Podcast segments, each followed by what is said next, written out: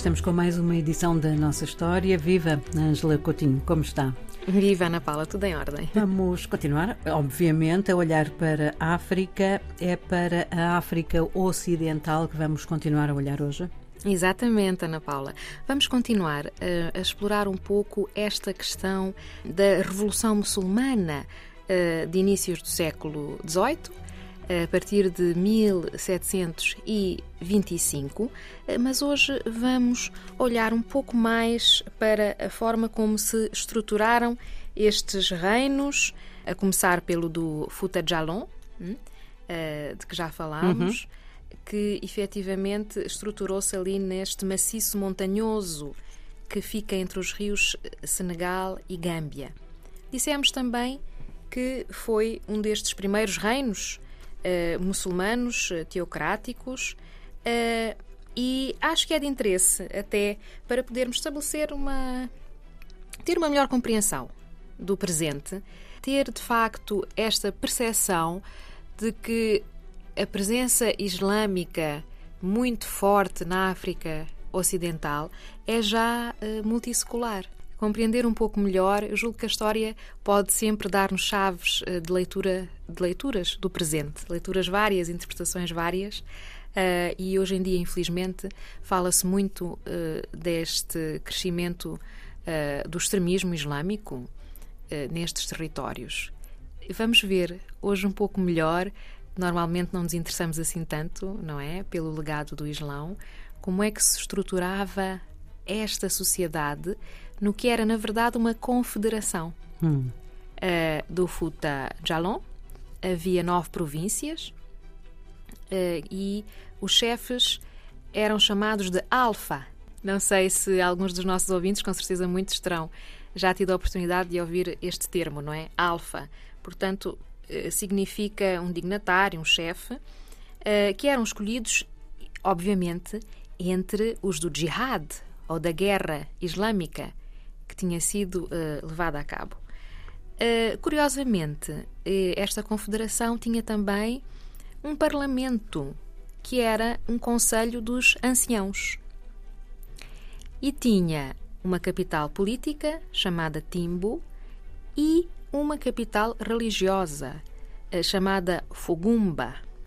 Bom, o que é muito importante compreender é que a sociedade estava, na verdade, dividida entre os muçulmanos e os que não professavam a fé islâmica.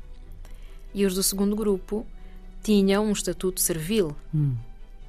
Portanto, eram escravos, chamados makube. E os homens livres, que apesar de tudo constituíam a grande maioria, a grande massa, não é? as pessoas converteram-se ao Islão, claro. eram chamados dimo ou rimbe, uh, que se dedicavam sobretudo à agricultura, mas também à criação de gado, que vimos que era importante na economia deste reino, não é? Na verdade, uma confederação. A chamada aristocracia do reino do Futajalon também se dividia em dois grupos: a dos militares, dita aristocracia do sabre e da lança, e a religiosa, constituída por estes uh, célebres marabus, estes dirigentes religiosos que eram também uh, professores, a dita aristocracia do livro e do tinteiro. Duas notas em relação à sociedade do Futajalon, uma social e outra cultural.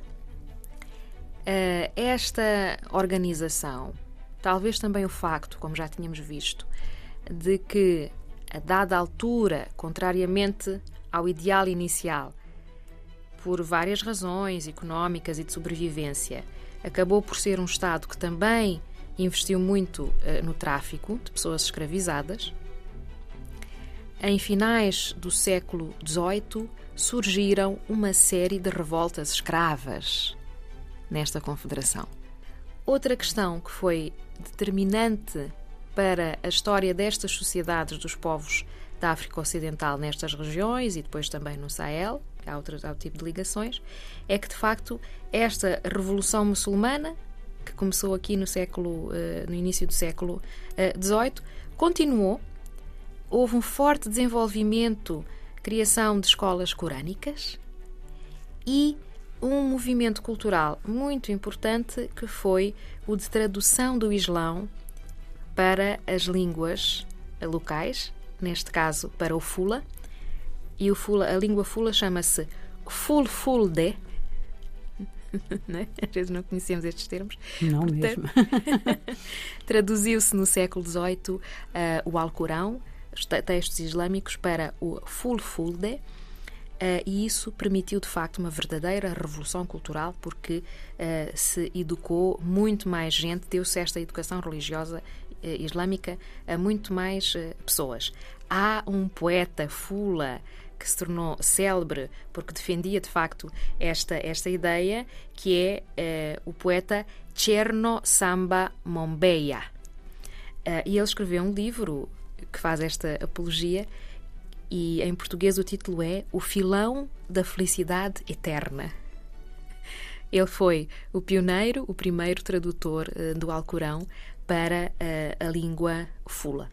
E com tudo isto, de facto, alterou-se profundamente a paisagem cultural destas sociedades uh, a partir do século XVIII. E lançaram-se as bases de algo que persiste ainda hoje. Que persiste ainda hoje e em diálogo com toda a dinâmica de que já falámos há uns meses, uh, do comércio atlântico uhum. e da presença europeia já na costa. De modo que são dinâmicas intensas na África Ocidental aqui no século XVIII. Ângela, muito obrigada. Até para a semana. Até para a semana. Obrigada.